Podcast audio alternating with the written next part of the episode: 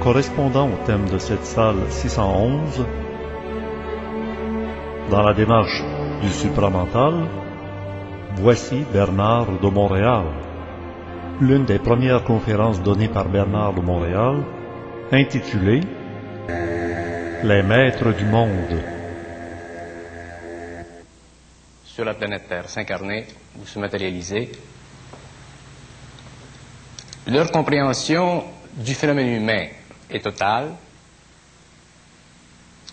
et leur capacité d'organiser la société de l'avenir en relation avec des données, des sciences,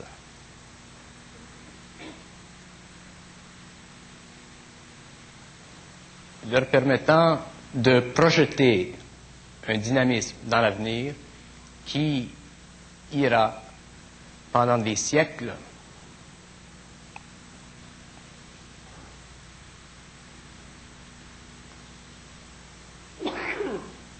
se terminer dans une évolution quelconque. Les maîtres du monde, lorsqu'ils viennent ici, ont un plan de vie pour la planète. Ils le connaissent très bien, ce plan de vie, mais ils ne peuvent pas empêcher l'inconscience de l'homme de faire interférence avec ce plan de vie. Et pour cette raison, leur tâche est ingrate. Elle n'est pas ingrate humainement parlant, mais elle est ingrate dans ce sens que souvent ils doivent, sinon revenir, du moins continuer sur d'autres plans à veiller à ce que s'exécute finalement le plan qui avait été projeté dans son origine.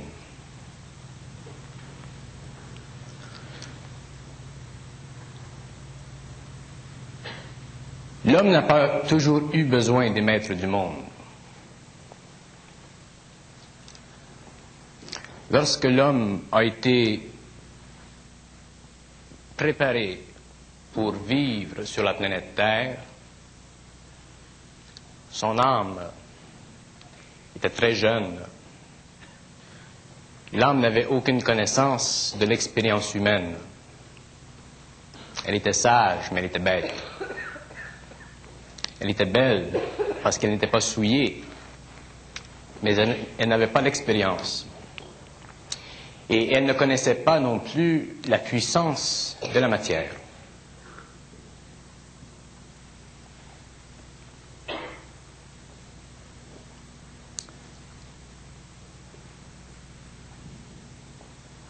Au cours des très grandes périodes de temps qui ont évolué, qui se sont passées, l'âme est devenue éventuellement incapable de se libérer du corps matériel. Et c'est à partir de ce moment-là qu'il est devenu important pour des êtres de venir à certaines périodes de l'évolution pour rectifier la ligne d'évolution que l'homme devait suivre pour arriver éventuellement à ce qu'il doit arriver, la conscience totale.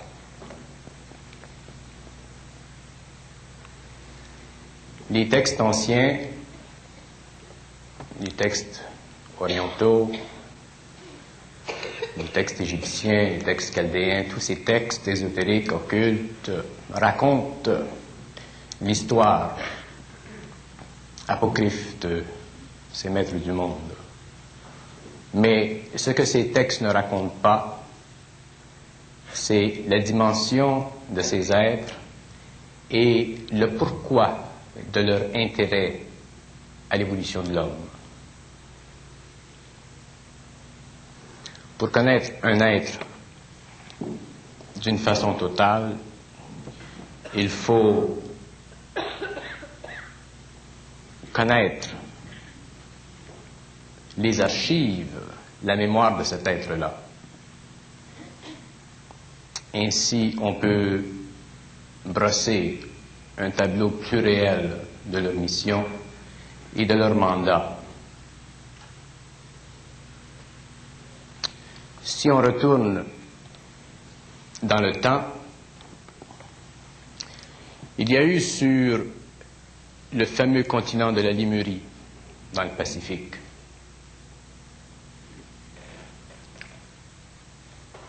Un être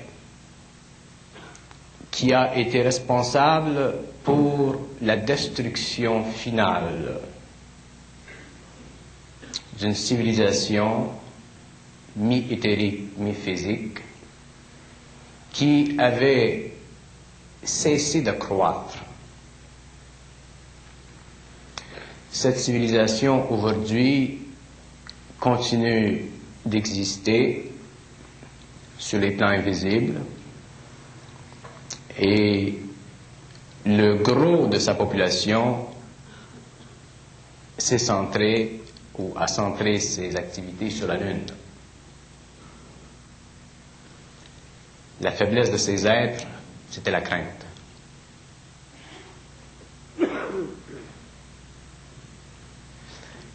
Les maîtres savent que la crainte, c'est un cancer,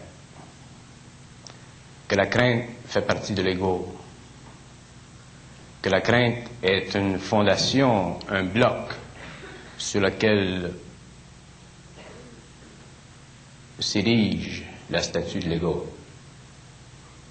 Et lorsqu'une civilisation est prise dans cette crainte, c'est très difficile pour cette civilisation de servir un plan cosmique. Elle doit être anéantie. Ses pouvoirs d'évolution biologique ou psychique doivent être retardés et souvent elle doit être envoyée à évoluer sur notre planète.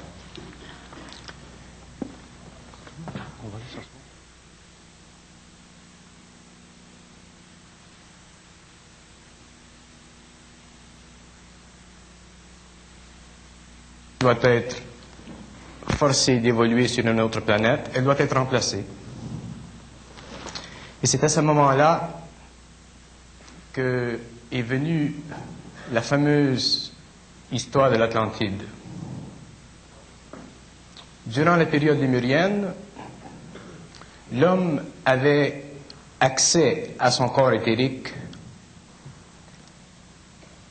et ce corps éthérique-là lui permettait de faire des choses avec très grande facilité. Seulement, il y avait quelque chose en sa défaveur. C'est que le corps éthérique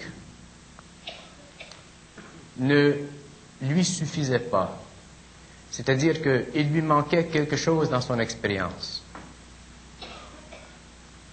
La raison pour laquelle il avait la crainte, c'est qu'il avait de la difficulté à voir très clairement ce qui se passait autour de lui. S'il entrait en contact avec des animaux,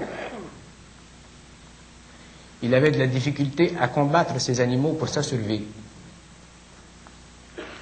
Alors que durant la période de l'Atlantide, il se développa chez l'homme ce que les occultistes appellent le corps astral. Ce corps pourvoyait l'individu ou la race avec une faculté de vision dans le monde matériel suffisamment aiguë pour très bien discerner les formes. Et à ce moment-là, d'autres maîtres devaient venir pour encore corriger l'évolution. Le problème sur l'Atlantide, c'était que le corps astral, excusez-moi, le corps astral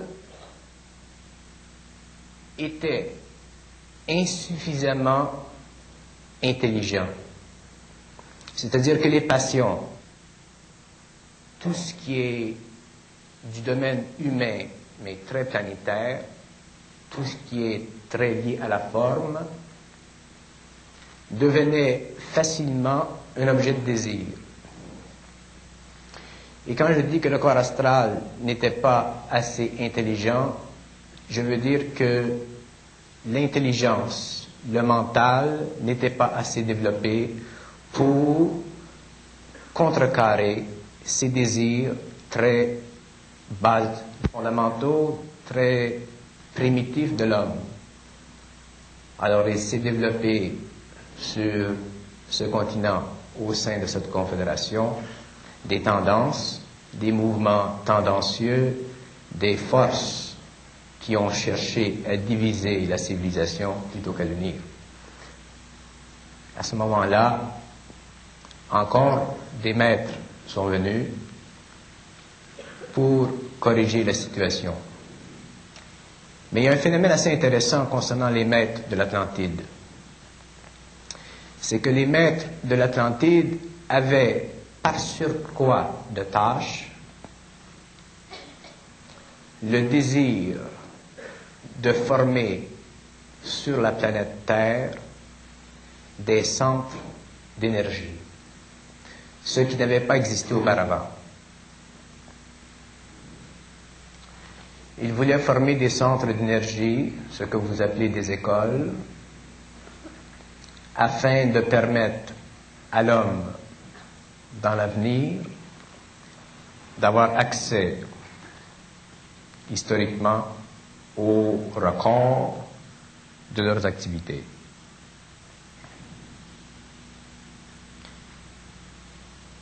Lorsque l'Atlantide a été détruite,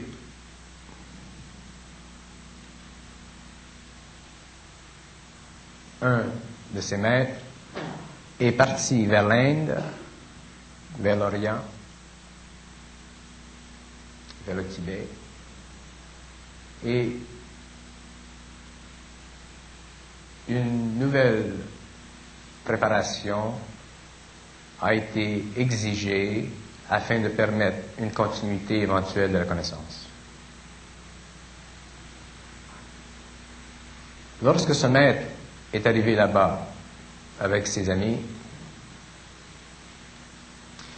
il a particulièrement fait état de la pauvreté mentale de l'homme, de la nécessité de créer une race qui pourrait éventuellement amener l'homme à se servir d'une façon précise de sa pensée, sans pour cela détruire la grande faculté intuitive qu'il possédait alors. Mais les hommes ne suivent pas l'évolution des principes par leur supramental. Les hommes fuient constamment les conditions d'évolution sans s'en apercevoir, de sorte qu'éventuellement d'autres maîtres doivent venir ou apparaître sur la scène mondiale pour corriger l'évolution, sa ligne de développement et permettre éventuellement une réorganisation de la conscience humaine. Plus loin dans le temps, je passe, il y a eu des maîtres entre-temps, mais plus loin dans le temps, un autre maître est venu, un maître spécial cette fois-ci, celui que nous connaissons dans, dans, dans l'Occident comme étant le Christ. Et ce maître a fait un travail particulier. Le travail qu'il a fait, ce n'était pas de former une école, mais c'était d'instruire un petit groupe d'individus dans la connaissance d'un principe universel que tout le monde connaît. Et si ce maître n'était pas venu, aujourd'hui, notre civilisation serait totalement différente. Pour la simple raison que dans le cosmos, là où l'homme perd contact astralement, mentalement, avec le cosmos. Il doit être réinstruit astralement dans un principe qu'il a perdu. Par voie naturelle. Autrement dit, le concept de l'amour n'existait pas sur l'Atlantide, il n'existait pas durant la période lémurienne, il a été institué durant la période chrétienne parce que ce concept pouvait être compris par l'intelligence et saisi par le cœur. Mais le maître savait que l'homme ne pouvait pas, ne pourrait pas appliquer dans sa vie ce concept d'une façon parfaite parce que le concept de l'amour est un concept cosmique, c'est un principe cosmique. Et pour le vivre d'une façon cosmique, il faut le tuer sur le plan spirituel. Alors, l'aspect occulte du principe de l'amour sera connu dans les siècles qui viendront, et l'homme comprendra alors que l'amour, ce n'est pas un sentiment, c'est une faculté, c'est un pouvoir de cohésion, c'est un principe d'organisation sociale à tous les niveaux. Et lorsque l'homme possédera ce principe d'une façon totale, c'est-à-dire que lorsqu'il aura accompli les étapes nécessaires pour lui permettre d'entrer en contact avec son propre ajusteur de pensée, à ce moment-là, ce qu'on connaît comme l'amour aujourd'hui sera transmuté dans un pouvoir d'exercice sur le règne végétal, seulement sur le règne végétal.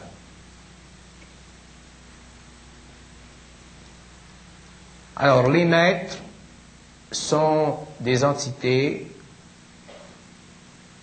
qui proviennent de différentes planètes dans la galaxie ou qui proviennent de différents plans dans le cosmos. C'est très important de reconnaître qu'il y a des maîtres qui n'ont plus à évoluer, qu'il y a des maîtres qu'on peut appeler des êtres descendants, et qu'il y a des maîtres qu'on peut appeler des êtres ascendants. Le Christ était un maître, était un être descendant. Un être tel que lui n'a rien à apprendre. Il sait tout. Les maîtres qui sont ascendants ont à apprendre, ont des erreurs à commettre, parce que ceci fait partie de leur évolution. Et c'est pourquoi c'est très important pour une humanité de reconnaître intuitivement si un maître est ascendant ou descendant. Si le maître est ascendant, il vous attirera à lui. Vous irez vers lui. S'il est descendant, il ira vous chercher. C'est la grande division.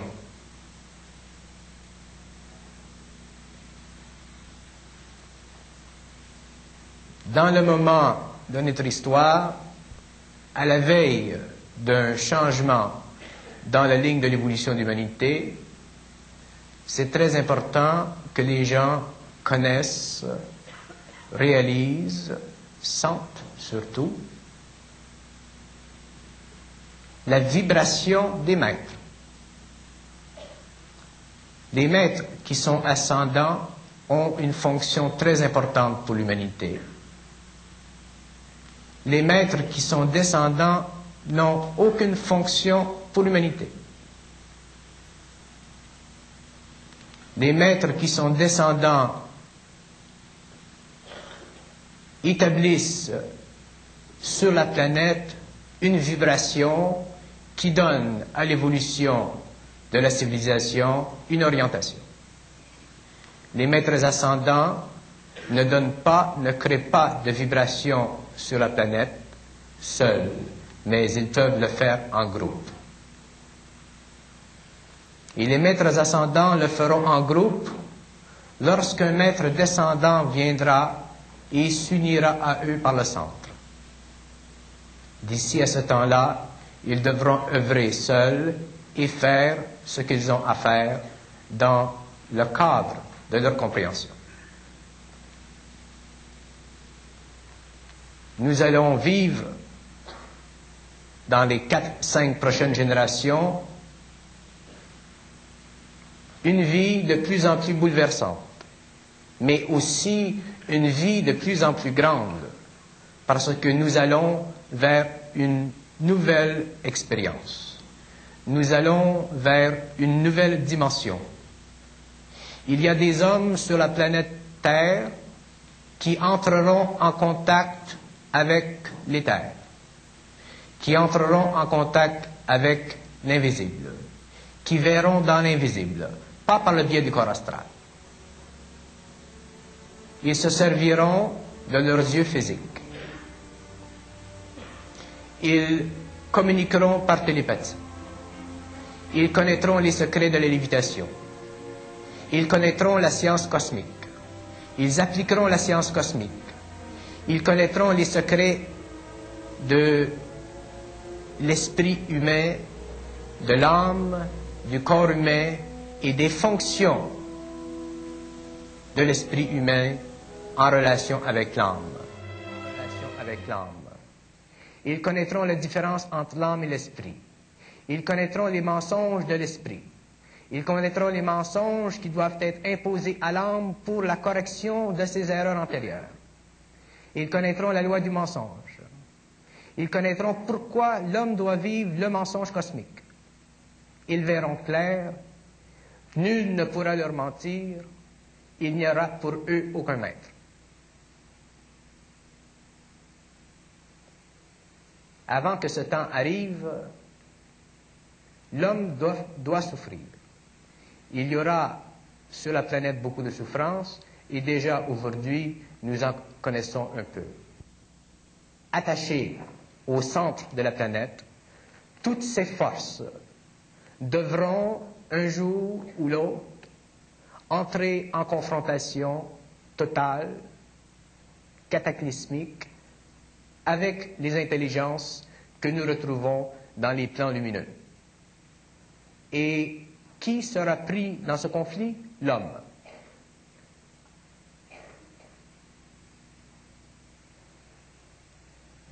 Beaucoup d'êtres sur la planète mourront. C'est normal.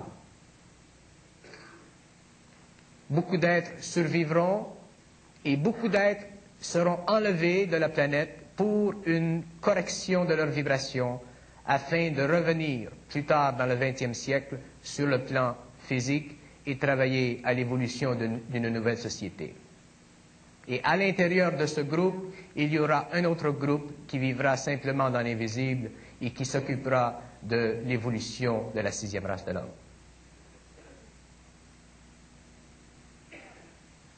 Aux confins des choses, aux confins du territoire psychique, il y a une limite. Et cette limite, elle est dans chacun de nous.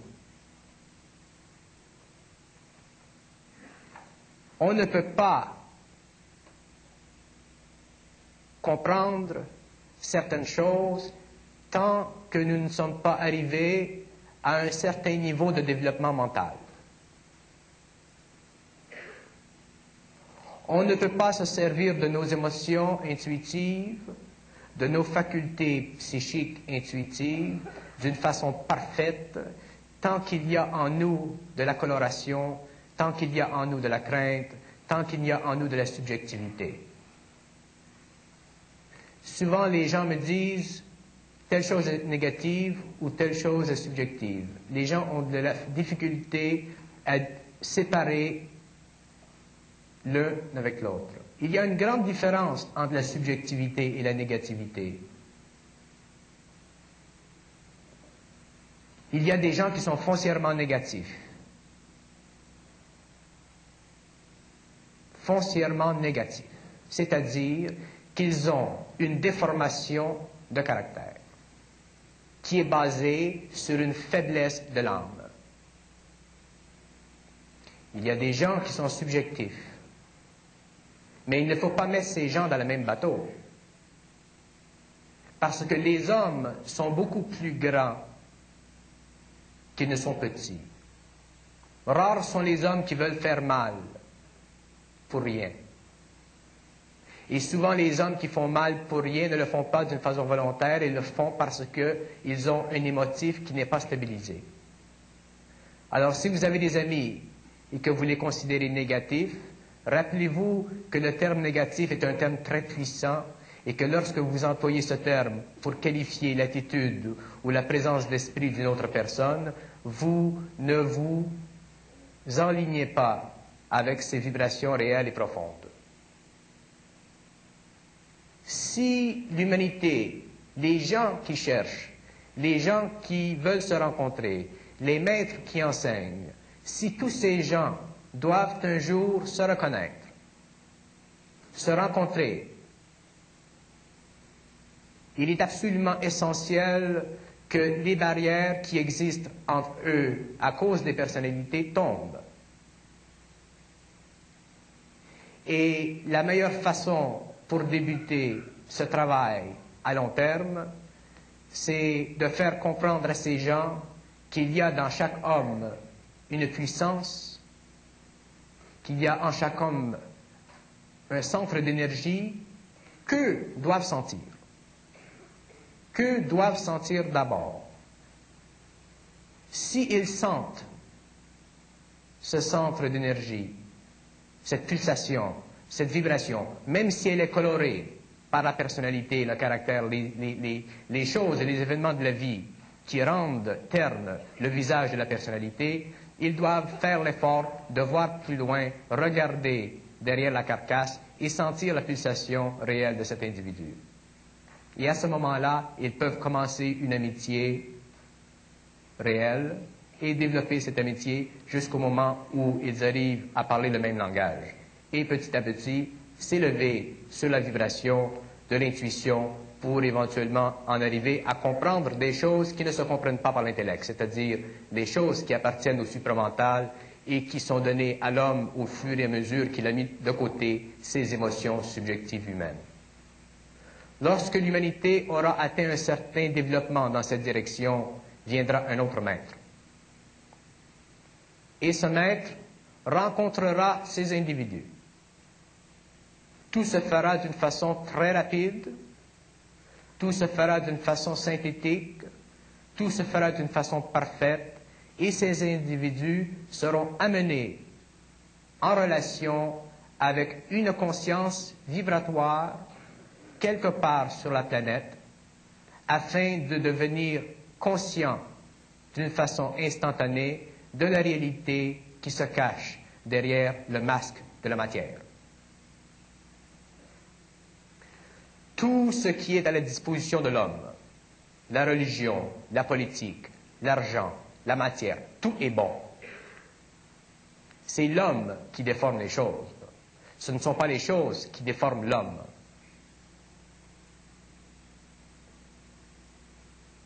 Mais pour que l'homme parte sur un pied qui l'amène éventuellement à se servir de l'autre, il faut qu'il développe en lui-même des centres de gravité. C'est ça que les gens n'ont pas, des centres de gravité. Et un centre de gravité, ça ne se développe que, par la conscientisation constante, graduelle, des forces intérieures qui cherchent à briser, à rompre avec les illusions de la personnalité. Et il y a partout dans le monde des maîtres, des écoles qui enseignent des techniques ou des méthodes qui vous amènent petit à petit à ça. Mais ce n'est pas la fin. Ce que j'essaie de faire comprendre au public, c'est que nous vivons dans une dimension spatiale. Nous sommes bornés par un conditionnement temporel. Nous n'avons aucune idée ce que signifie le temps, nous n'avons aucune idée des limites de l'espace. Nous n'avons aucune idée de la réalisation qui existe en soi-même en potentiel et à cause de cela, nous sommes forcés presque par tendance à mettre de côté ce qui choque.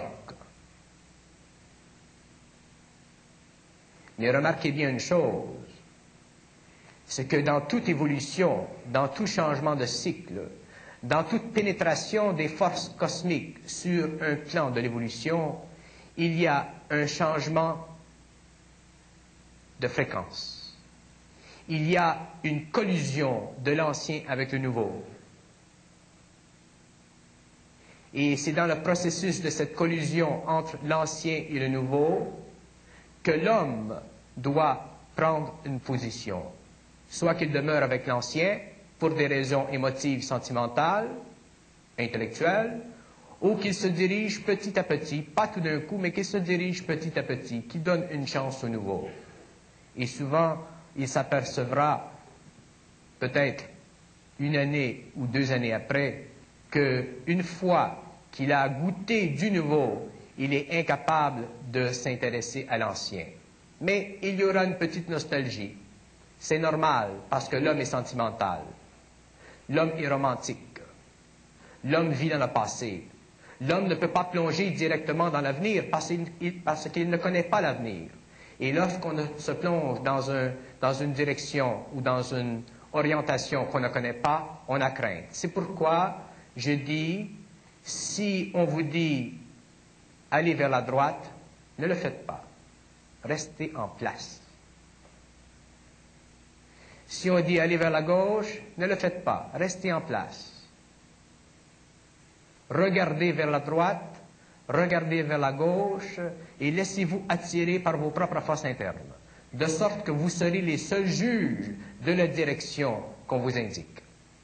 Si vous êtes vrai, vous prendrez telle direction, si vous êtes faux, vous en prendrez une autre.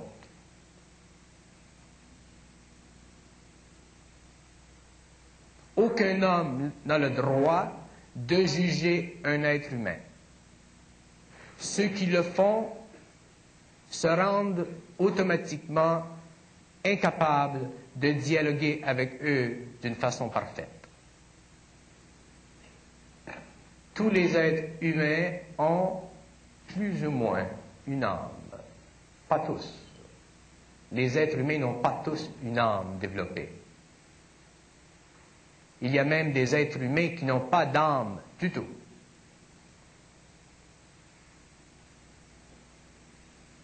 Une des raisons, la science souvent parle de, du cloning. Dans les laboratoires américains, en Russie, on s'intéresse beaucoup à cette, expérience scientifique parce qu'elle implique pour la civilisation, à l'échelle du travail, des facultés ou des pouvoirs ou des capacités très grandes. On prend la cellule d'un individu, on le reproduit. Mais je vous avertis, c'est contre les lois cosmiques de faire du cloning. L'homme n'est pas prêt à faire du cloning. La science qui existe sur la Terre, ce n'est pas de la science, c'est une forme de science. La science, elle est parfaite. La science ne fait pas d'erreur. Et si l'homme en arrive un jour à faire du cloning sans préparation, sans savoir, sans connaître les lois de l'évolution, automatiquement, il entrera dans une ère, dans une ère de danger aussi grand que l'ère atomique où il a mis le pied. De la même façon que l'homme n'a pas le droit de fissionner l'atome, de la même façon, l'homme n'a pas le droit encore de faire du cloning. Il y a des lois très sévères au niveau cosmique concernant le cloning. Parce que sachez que lorsque vous faites du cloning, l'âme ne s'incarnera pas. Alors, si l'âme ne s'incarne pas dans un corps qui a été produit systématiquement en laboratoire, qu'advient de ce corps? Qu'advient de ces facultés? Si vous progressez dans le temps et que vous étudiez les possibilités de la science cosmique au niveau, par exemple, de la mémoire et des contrôles de la mémoire sur le corps éthérique d'un être, vous réalisez très facilement que, éventuellement, l'homme pourra établir des liens vibratoires entre la mémoire éthérique et ce clone. Si ce clone est dirigé par des entités qui cherchent à retarder l'évolution de l'homme, des entités qui prennent sur la planète physique le pouvoir, si elles prennent le pouvoir du gouvernement, vous pouvez facilement vous imaginer ce qui peut se passer. En Allemagne, durant la Deuxième Guerre mondiale, il y a eu des intérêts, très occultes. Le mouvement nazi, c'est un mouvement occulte, ce n'était pas un mouvement politique. Ce qu'on connaît du mouvement nazi, par la presse ou par les écrits, c'est simplement du matériel pour les intellectuels. Le mouvement nazi était foncièrement un mouvement occulte. Les gens qui travaillaient au sein de ce, de ce mouvement étaient en communication avec les forces sataniques, ce que les gens appellent les forces sataniques. Je ne veux pas entrer dans la définition de ces, de ces personnages. Alors, admettez que dans des conditions de science avancée, où vous avez un régime politique dictatorial qui a des relations étroites avec des intelligences qui veulent retarder l'évolution de l'homme, admettez que le cloning peut être très dangereux. Alors je finis sur ça.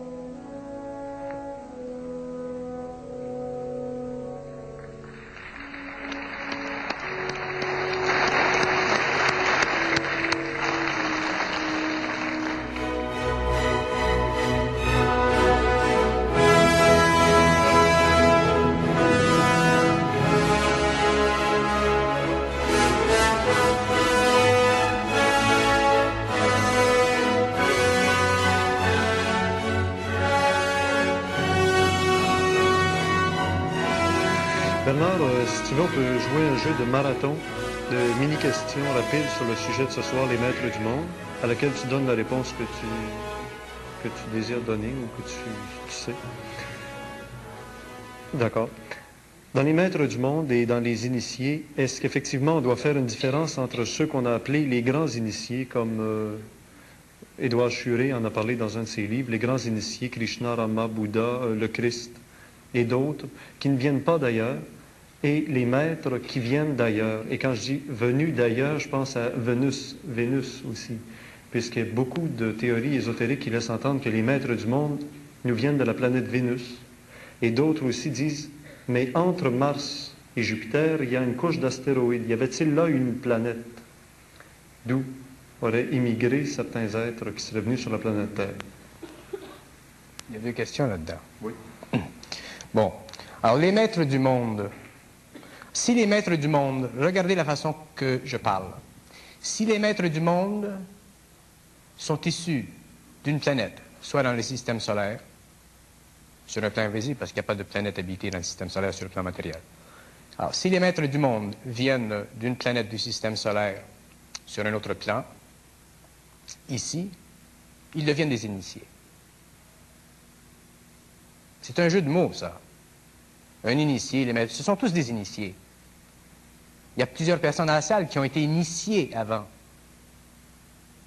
Ce qui est important de comprendre dans le terme maître du monde, même le terme maître du monde, si vous regardez la vibration pour les gens, parce que les gens, la plupart de vous ont un écran mental.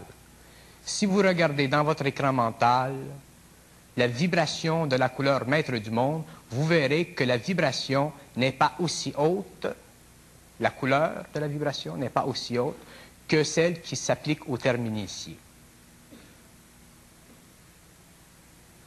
Dans la faculté de comprendre le mystère de la vie chez l'homme, il y a constamment des interférences.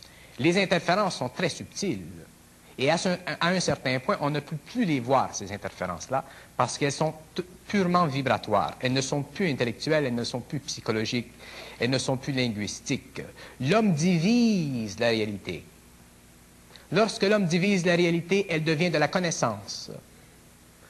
Lorsque l'homme a la connaissance, il cherche à créer autour de cette connaissance-là une forme.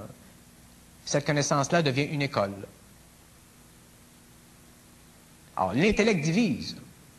Les maîtres du monde, parce que ça va loin l'affaire des maîtres du monde. Il y a des maîtres du monde qui sont sataniques, il y a des maîtres du monde qui font partie de la hiérarchie, qui travaillent avec la hiérarchie sur des plans évolutionnaires. Alors, si un type fait partie d'un cercle satanique, si un type euh, travaille avec des forces lucifériennes dans un coin de la planète Terre sur un plan quelconque, et que celui à qui est attribué des pouvoirs d'interception avec ses intelligences, effectivement, va être reconnu comme le maître du monde parce que aussitôt qu'il a un contact avec les hommes, il peut légiférer.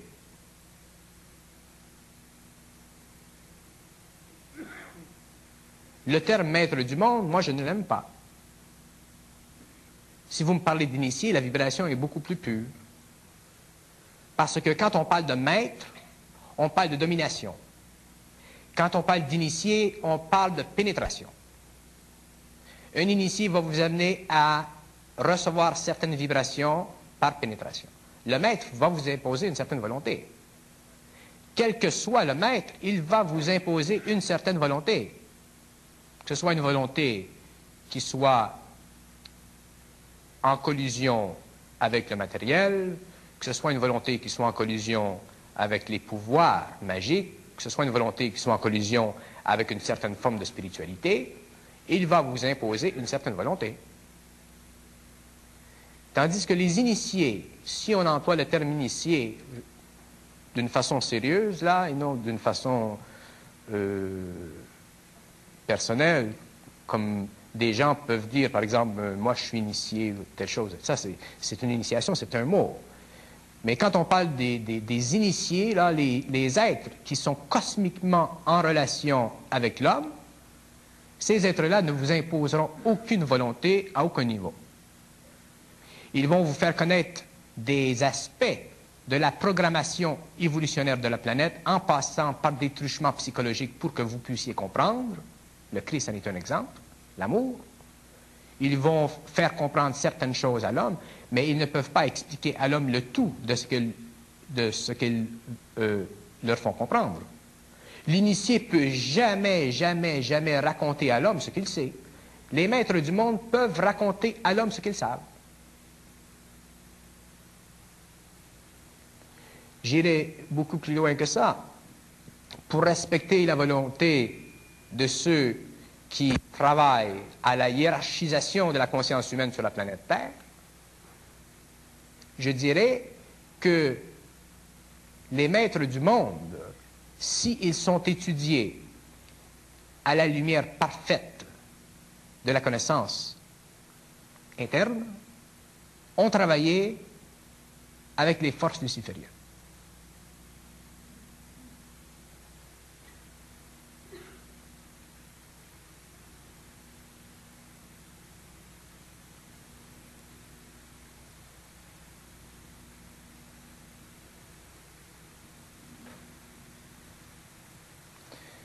Ceux qui sont dans la salle et qui ont une capacité de voir un peu dans l'éthérique, qu'ils regardent mes deux mains. Il y a la main gauche, il y a la main droite. La main droite veut dire quelque chose et la main gauche veut dire quelque chose.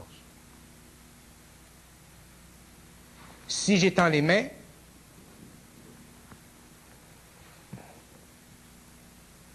et que je les dirige comme ça, et que je les unis, ces mains,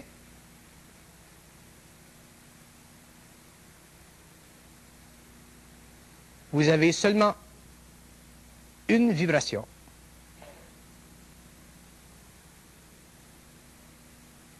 Si je les mets comme ça, vous avez deux vibrations. Si je les mets comme ça et que je fais ça, je fais ça, vous pouvez voir le symbole des maîtres du monde.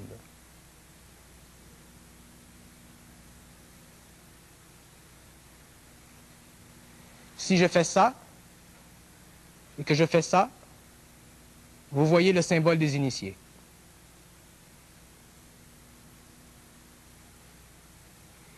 Chacun peut, par intuition, reconnaître ce qui est vrai de ce qui est faux.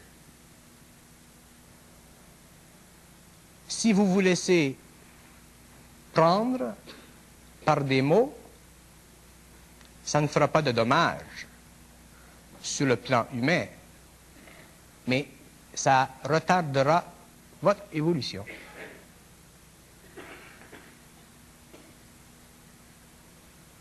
Il y a plusieurs façons de prendre la connaissance, de s'intéresser aux choses. Si on lit des livres et que c'est intitulé Les Maîtres du Monde et qu'on le lit, ce livre, ça va. On apprend des choses. Mais si on vit dans la vibration du terme, si on travaille supramentalement avec les intelligences qui coordonnent l'évolution de l'homme, automatiquement, il y a une rupture, il y a une cessation de l'activité vibratoire en relation avec ce terme. Alors pourquoi? Il faut que l'on puisse soi-même savoir ce qui se passe.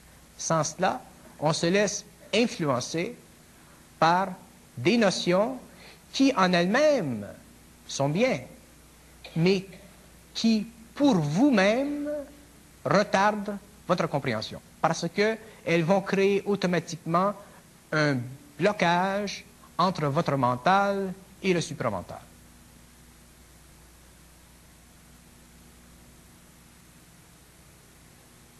Si vous parlez, si vous vous dites maître du monde, c'est une vibration. Si vous dites maître du cosmos, là, c'est une autre chose. C'est une autre chose. Les maîtres du cosmos sont des initiés.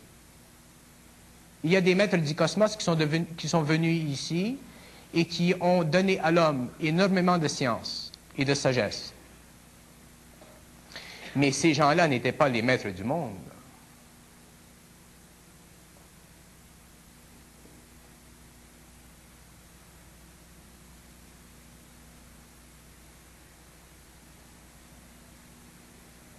On prend à la légère les concepts, les idées ésotériques ou occultes qui nous viennent de partout dans le monde.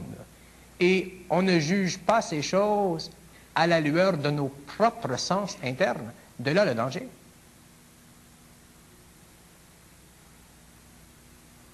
Ce qui s'est passé en Allemagne était justement ça. Ce qui se passe dans les sectes, dans les cultes, c'est justement ça.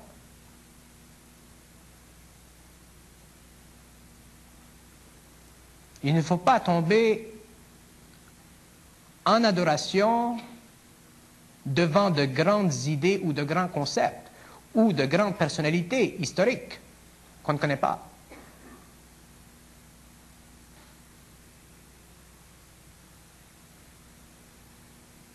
Il faut se servir du matériel historique pour se former une idée de ce qui s'est passé.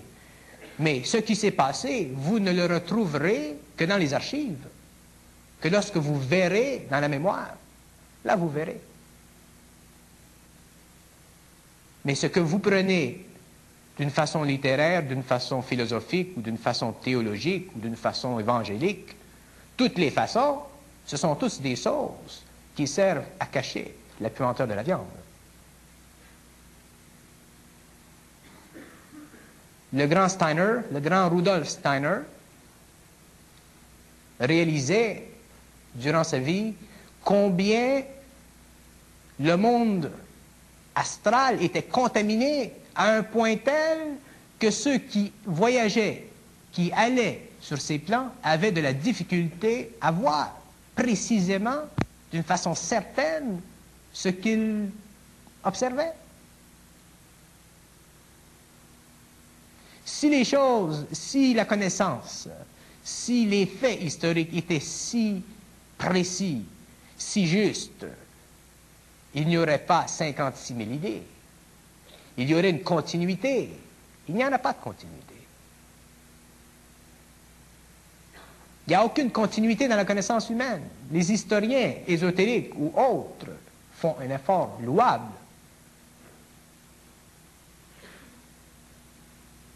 Quels sont les êtres qui peuvent regarder l'Atlantide et suivre l'évolution de l'Atlantide et dire c'est comme ça que ça s'est passé, c'est comme ça que ça s'est passé à telle date. L'île a été détruite à tel jour.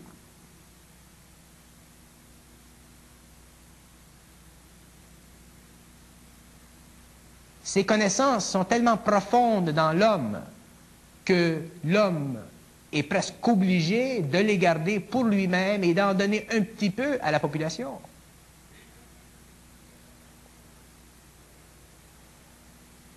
C'est louable qu'il y ait des gens, qu'il y ait des Blavatsky qui aient fait un travail, qu'il y ait des Bélés qui aient fait des travaux. Ça, c'est une chose. Ça, c'est leur chose, c'est leur vie, c'est leur plan de vie, ce sont leurs vibrations. Ces gens-là aussi sont en évolution. Vous prenez ce qu'ils vous donnent, vous regardez ce qu'ils vous donnent, et vous le regardez pas nécessairement le manger, puisque vous avez en vous votre propre nourriture.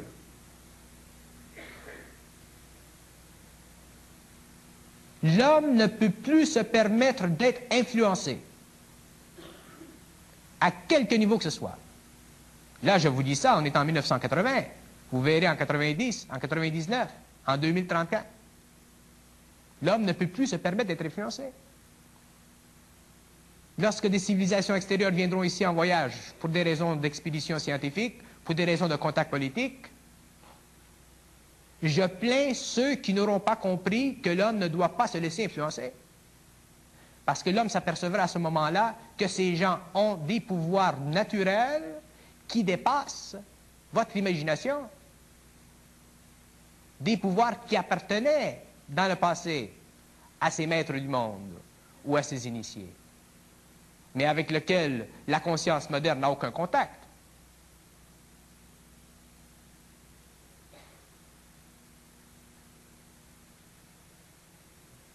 Il y a des gens qui me disent, on vous demande une question et vous allez comme ça. c'est ça, je vais toujours faire ça.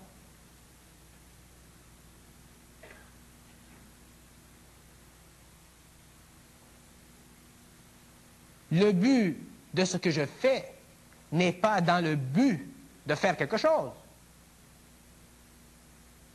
Regardez la circularité de la réponse.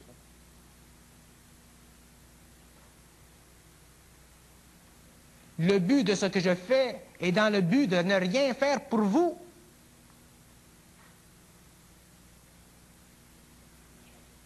Excepté vous faire sentir par vibration ce que moi je vis par contact de sorte que vous puissiez éventuellement, par vibration, sentir, savoir la même chose, en passant par des épreuves parallèles, s'il le faut.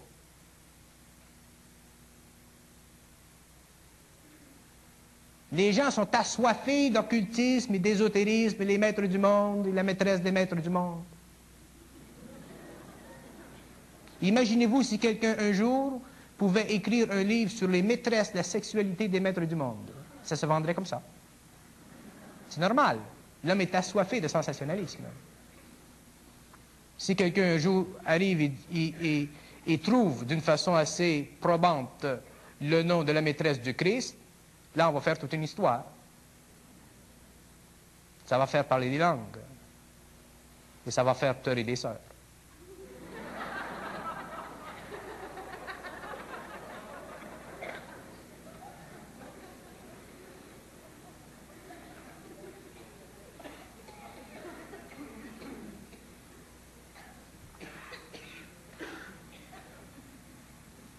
Je laisse. D'où venaient les hommes primitifs? N'y a-t-il pas risque que nous soyons nous-mêmes le, produit d'un clonage? Non, non, l'homme n'est pas un produit de clonage.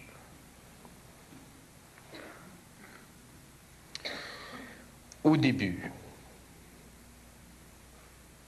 les gens ne semblent pas comprendre comment l'homme est venu sur la Terre. Au début, l'homme, ce qu'on appelle l'homme d'aujourd'hui, n'existait pas. L'homme original était très différent. Il était semblable à ce que les archéologues ou les anthropologues appellent le fameux Australopithecus et toutes ces choses. Il est venu un moment dans cette évolution où il y a eu contact entre, et ça c'est très tard dans l'évolution de l'homme, très tard, c'est-à-dire très rapproché de nous, où il y a eu un contact entre des intelligences venant du cosmos avec ces hommes et ces femmes, et c'est de ce contact que sont nées les races. Les races n'existaient pas au début telles que nous les connaissons. Le chinois, l'indo-européen, l'indien. Ces races sont venues après le contact de l'homme avec des races venant du cosmos. Mais déjà, l'homme existait sur la Terre. Il n'y a eu aucun clonage. Aucun clonage. Si je sais que on parle dans certains milieux du contact entre l'homme et les extraterrestres et euh, de ces manipulations scientifiques et tout ça.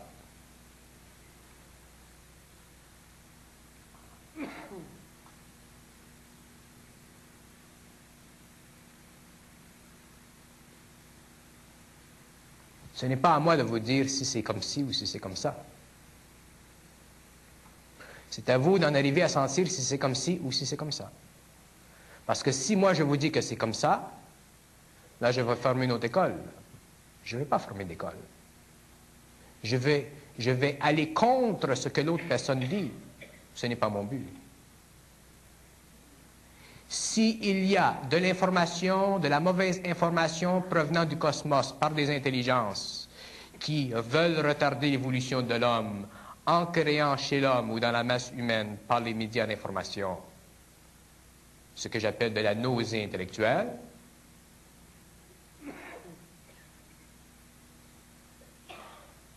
que le public, que les gens en soient avertis par eux-mêmes.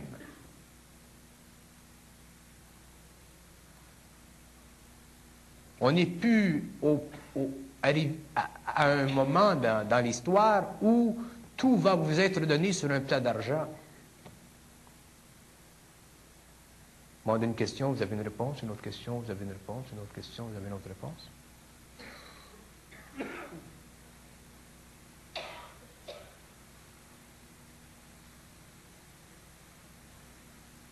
L'homme n'a pas la, si l'homme n'a pas la capacité aujourd'hui de sentir s'il y a du vrai ou du faux dans les révélations faites par des intelligences extraterrestres, il doit en arriver à pouvoir le faire. Et s'il ne le fait pas, il sera pris lui-même dans ce piège. C'est ça, l'histoire de l'homme.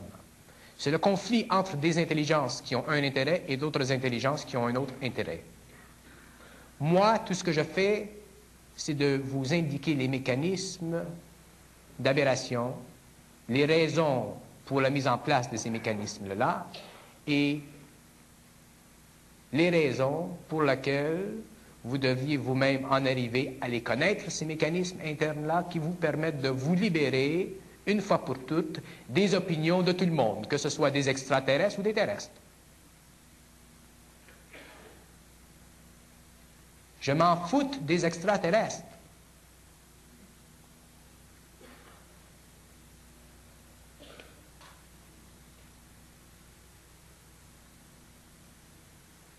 des extraterrestres qui viennent sur notre planète Terre et qui détruisent des animaux dans l'Ouest canadien ou dans le Sud-Ouest américain, ce sont des idiots. Ce sont des êtres qui ne connaissent pas c'est-à-dire qu'ils connaissent les lois cosmiques, mais qui vont contre les lois cosmiques. Là, ils le font, ils peuvent le faire parce qu'il n'y a pas d'opposition sur notre planète. Il n'y a aucun centre d'énergie sur notre planète qui possède assez d'énergie pour se replier totalement sur lui-même. Aucun. Il n'y a aucun centre d'énergie sur notre planète qui peut, à volonté, mettre la planète dans un espace magnétique permettant à sa vie de survivre.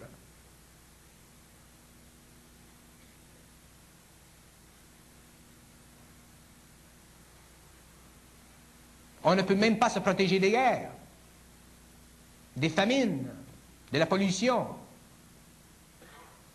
Et ensuite, on se demande pourquoi l'homme devient névrosé, suicidaire, fatigué, écœuré, pourquoi il perd le, goût de vivre, pourquoi il n'a plus de foi en lui-même, pourquoi il n'a plus de confiance dans les gouvernements. L'homme est une plaie ouverte à la contre-nature, à tout ce qui est anti-humain. Alors, qu'est-ce qu'il fait pour se soulager? Il s'agit des beaux comme j'ai fait, des montres, des autos. Il se paie une femme, deux femmes, trois femmes.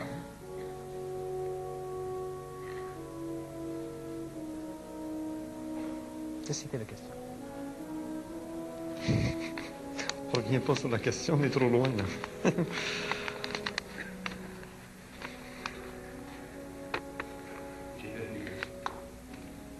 La question était tout simplement euh, d'où venaient les hommes primitifs, mais je pense qu'on est revenu aux hommes primitifs.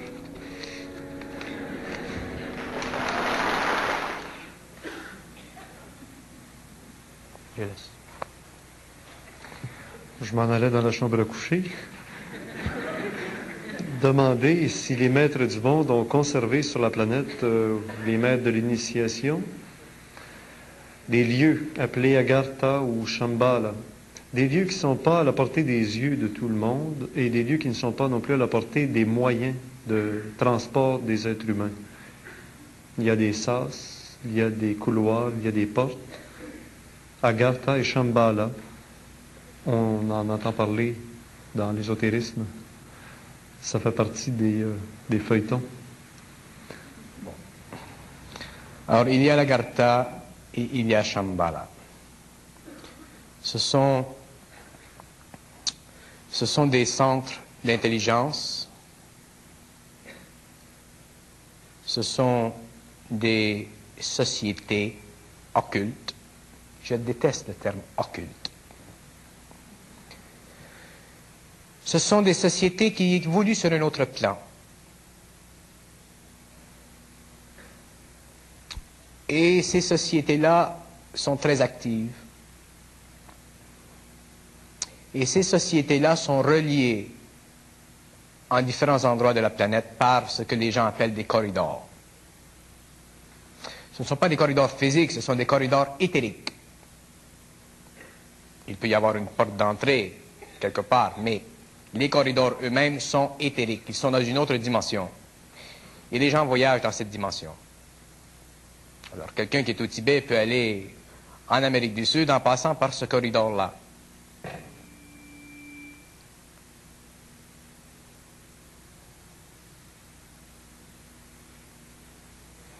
il y a au centre de la Terre aussi une autre collectivité intelligente, beaucoup plus néfaste pour l'homme que la Gartha et Shambhala.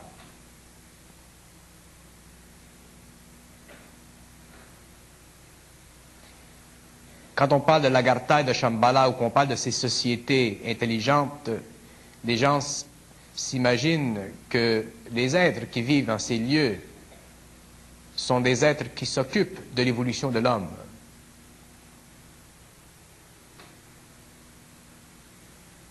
Pas nécessairement.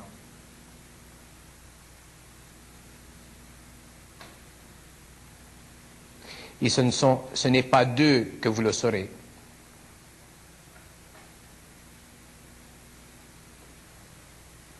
Les sociétés occultes, les mondes invisibles les, les organismes intelligents des mondes invisibles ont toujours, pour ceux qui les écoutent, des programmes de haute valeur concernant l'évolution de l'homme. Mais est-ce que ces programmes-là sont réellement de haute valeur? Est-ce que ces programmes-là sont réellement dangereux?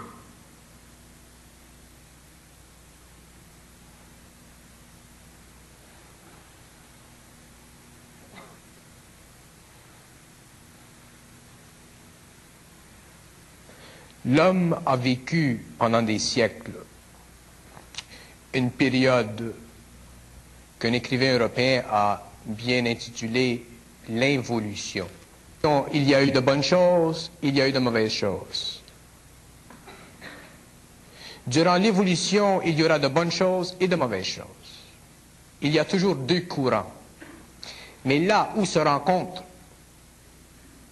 ces deux orientations, c'est là que l'homme doit faire un choix, pas un choix psychologique. Il doit faire un choix dans ce sens qu'il doit lui-même savoir où il va. S'il ne sait pas où il va, il sera apporté, emporté par les événements.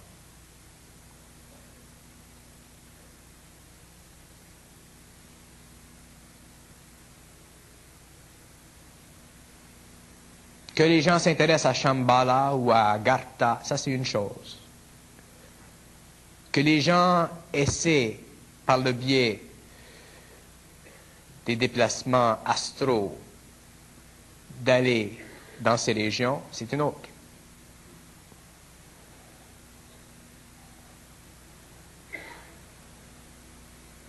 Ce sont des mondes qui peuvent facilement créer à ce voyageur des illusions puissantes.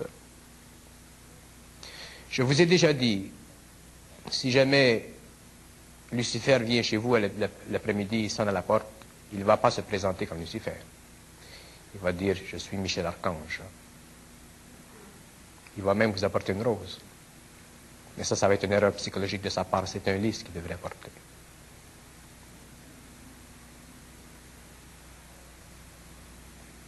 Concernant les mondes de l'Agartha et de Shambhala, c'est la même chose. Il y a deux règnes dans ces mondes. Il y a deux niveaux d'intelligence qui dominent ces mondes.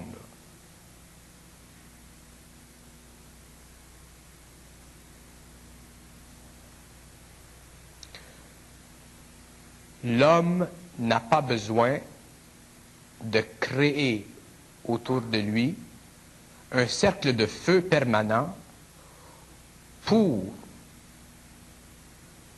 représenter ce qui en lui est la conscience totale.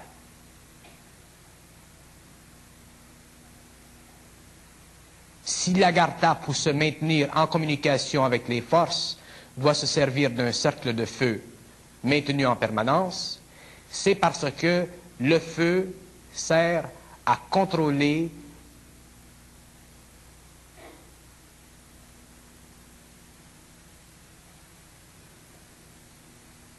les intelligences avec lesquelles ils ont un rapport.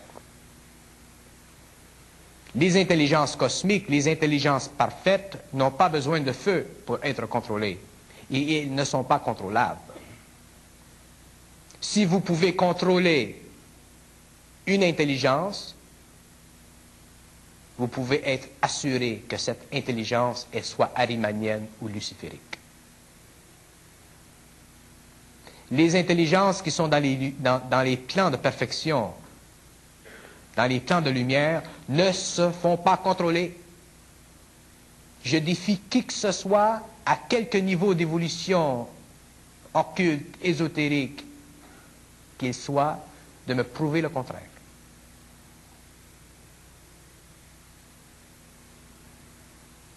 Ils vont vous amener à travailler avec eux sous leurs conditions, jusqu'au moment où vous puissiez être en harmonie vibratoire sur le mental et l'émotion, le plan éthérique, tout ça, et supporter leur présence constante. Mais si jamais ces êtres, ces intelligences vous donnent le pouvoir, ce ne sera jamais pour les yeux du public. Si vous contrôlez les forces, ces forces ne sont pas d'un haut niveau d'évolution. Elles peuvent vous servir du moment que vous savez avec qui vous traitez. Je n'ai pas d'objection à ce que des gens travaillent par la volonté et les mécanismes occultes à se servir des forces élémentales. Mais je vous assure que si ces gens n'ont pas la force interne suffisamment grande, éventuellement, ces forces les réduiront à l'insanité ou au suicide. Quel droit possède l'homme de commander Il ne possède le droit de commander lorsque lui-même a été commandé et qu'il a lui-même été capable de soulever le contrat, le mandat de ce commandement. On ne fait pas de contrat avec Dieu.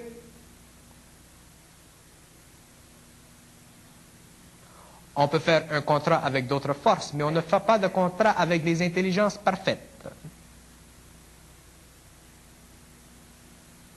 Ceux qui ne comprennent pas ça verront par leur expérience qu'il y a une raison derrière ce que je dis.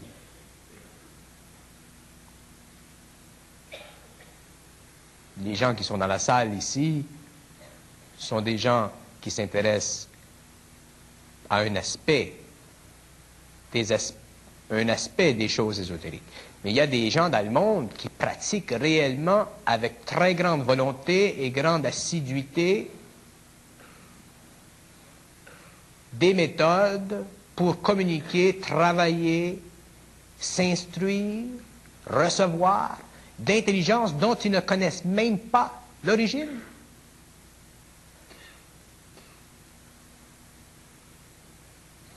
Je vous donne un exemple. Les nazis ont envoyé au Tibet, c'est connu ça ce que je vous dis, ont envoyé au Tibet une délégation pour entrer en contact avec les forces.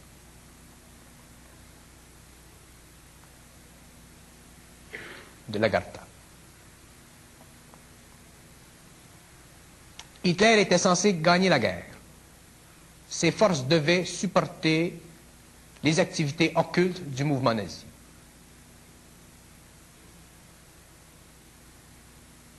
Hitler a perdu la guerre.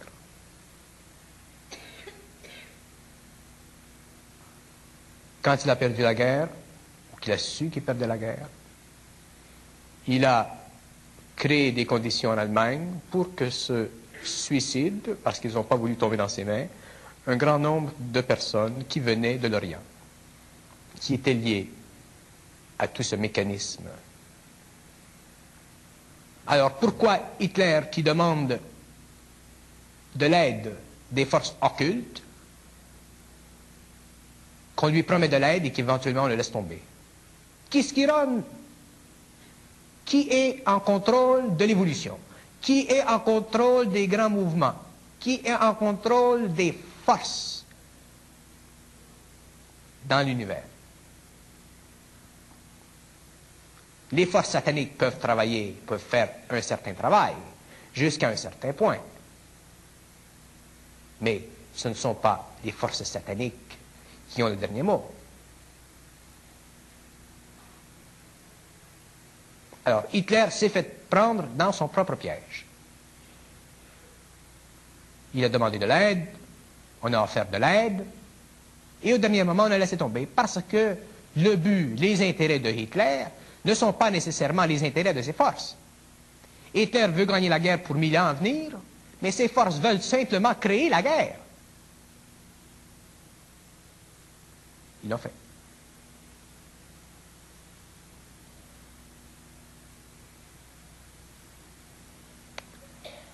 Alors, que vous me parlez de Shambhala ou de la Gartha ou de tous ces Tatars, je m'en fous. Ce qui est important pour moi, ce sont mes centres de gravité. Que je ne sois pas influençable. S'il y a une rose ou un lys là-bas, dans quelque, quelque part dans ces milieux, je saurais y aller, sans crainte.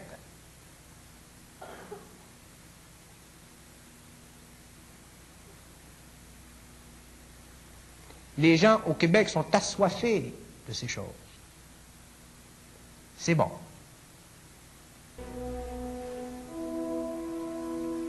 Mais il faut pas charrier. Avec ces propos, nous sommes portés à se demander si Bernard de Montréal connaîtrait les desseins du Maître du monde et les événements à venir. Sachant qu'avant la Deuxième Guerre mondiale il y eut les Jeux olympiques en Allemagne et que bientôt ces mêmes Jeux olympiques auront lieu en Chine. Est-ce le présage d'une Troisième Guerre mondiale? Alors, Hitler s'est fait prendre dans son propre piège. Il a demandé de l'aide, on a offert de l'aide, et au dernier moment, on a laissé tomber parce que le but, les intérêts de Hitler ne sont pas nécessairement les intérêts de ses forces. Hitler veut gagner la guerre pour mille ans à venir, mais ses forces veulent simplement créer la guerre. Il l'a fait. Toi qui dis savoir, quand est-ce que les cataclysmes les plus proches vont-ils survenir? Une date précise, s'il vous plaît. Puis une deuxième question, qui êtes-vous? Je pense qu'on connaît un peu la réponse parce que c'est une question qui est revenue euh, assez souvent.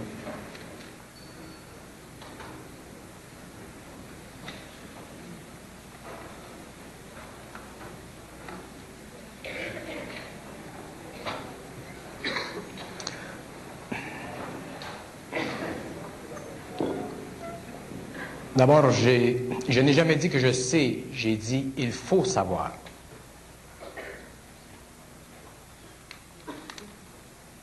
Grosse différence.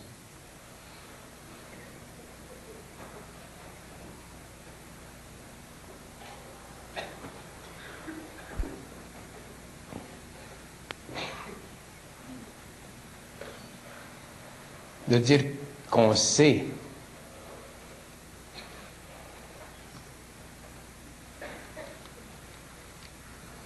Une valeur de jugement sur soi-même.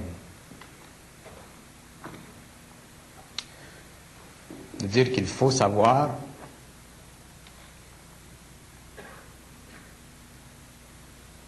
une condition d'existence mentale pour parvenir à la recherche de la réalité sous toutes ses formes. Concernant les cataclysmes, J'ai aussi mentionné que je ne fais pas de prophétie. Le seul moment où je fais de la prophétie, c'est de personne à personne, mais jamais en public.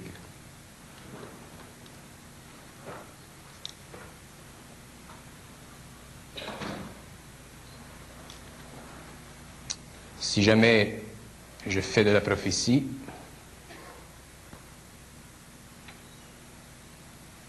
ce sera assez assommant.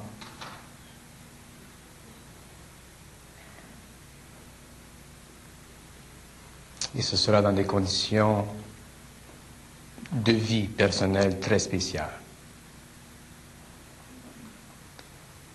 Et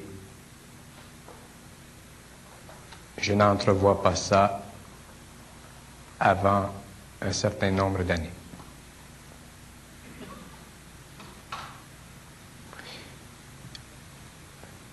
Il y a faire de la prophétie et faire de la prophétie.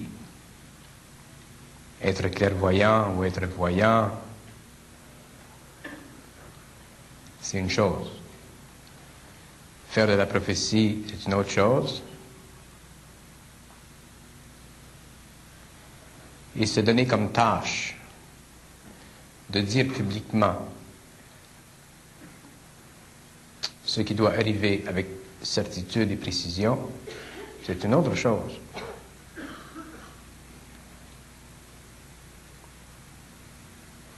Je connais des conditions personnelles qui me permettraient de faire de la prophétie, et ces conditions sont extrêmement rigides. Je n'ai aucune intention de faire de la prophétie, de me faire dire le lendemain que je n'avais pas raison.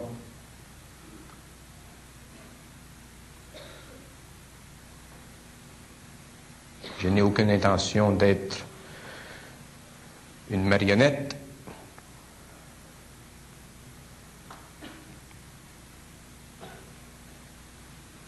Une personne qui fait de la voyance ou de la clairvoyance, qui se trompe, ça passe.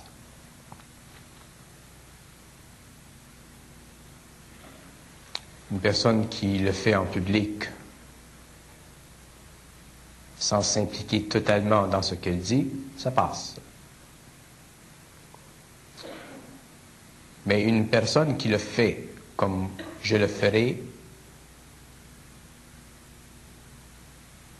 c'est extrêmement sérieux, c'est très dangereux,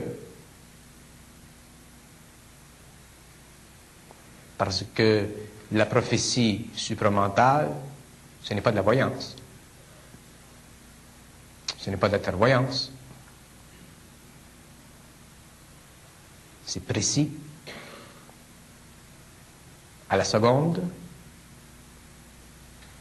et ça implique automatiquement un mouvement vibratoire dans la conscience planétaire. Je vous donne un exemple. Ce n'est pas de la prophétie que je fais. Si je dis à un public qu'à telle date, tel endroit, telle heure, il y aura une fissure dans la terre de 50 mètres, et qu'elle se produit, on va dire, ah, ben, il était chanceux, mal.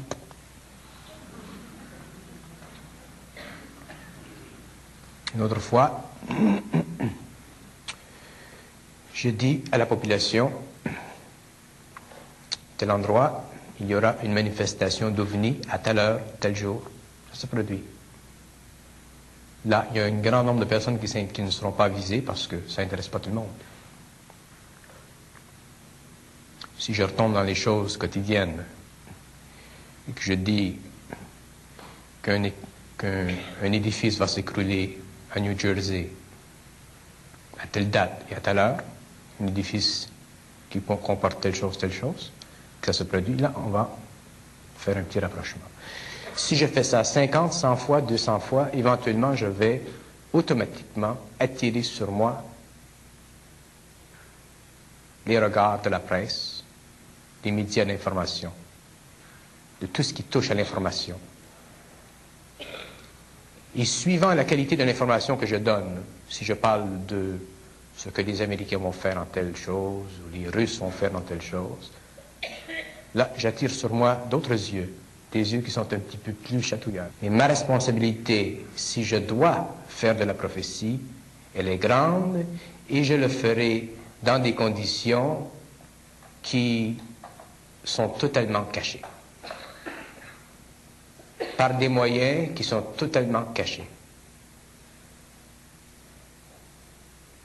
Alors, qu'on ne me demande pas de faire de la prophétie. Je n'en ferai pas de prophétie. Je le fais avec des amis parce que ce sont des amis, ils, ne vont pas m'amener à l'échafaud.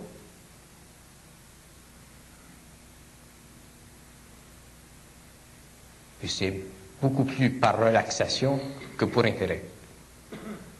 Lorsque les grands mouvements se feront, les gens seront avisés.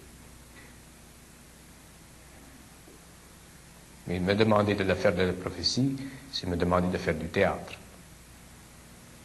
Il y a des gens qui peuvent faire de la prophétie, qui sont connus comme étant euh, des gens célèbres dans ce domaine-là, qui font du bon travail Ils ont les vibrations pour ça, ils ont la personnalité pour ça. Des fois, ils se trompent, c'est normal. Mais la prophétie supramentale, ça ne se trompe pas. Et quand on est arrivé au point où on n'a pas le choix de ne pas se tromper, il faut attendre que le moment soit venu et ce moment-là n'est pas dicté par moi, par des amis ou par un public. Et je vous assure que si jamais je mets ma tête à l'épreuve, je le ferai en toute certitude je m'assurerai d'être totalement protégé. Bernard de Montréal est un personnage très particulier. D'ailleurs, il y a beaucoup de gens du public qui nous demandent si nous vendons des cassettes ou des DVD de Bernard de Montréal. Les seuls que nous mettons à la disposition de la population sont ceux que nous présentons ici sur Internet, soit à l'intérieur du club créé, qui permet d'avoir l'intégrale, ou sur les systèmes publics genre YouTube, ou Dailymotion, qui offre gratuitement de courts extraits de ses conférences enregistrées entre 1978 et 1995. Pour le moment, il n'est pas dans notre intention de mettre sur le marché des cassettes en vente des conférences de Bernard de Montréal comme ce fut le cas dans le passé. Il faut donc maintenant soit s'abonner au club créé pour avoir l'intégrale ou se contenter de ce qui est disponible gratuitement pour tout le monde par l'intermédiaire de notre site d'ésotérisme expérimental. Et si vous consultez Internet, vous verrez qu'il y a des groupes, au Québec en particulier, qui abordent le supramental, soit à la manière de Bernard de Montréal ou autrement, et qui s'affichent sur Internet. Je vous invite donc à revenir régulièrement sur notre site ésotérisme exp.com pour maintenir votre contact avec ce personnage bien spécial, Bernard de Montréal, décédé en 2003. À bientôt.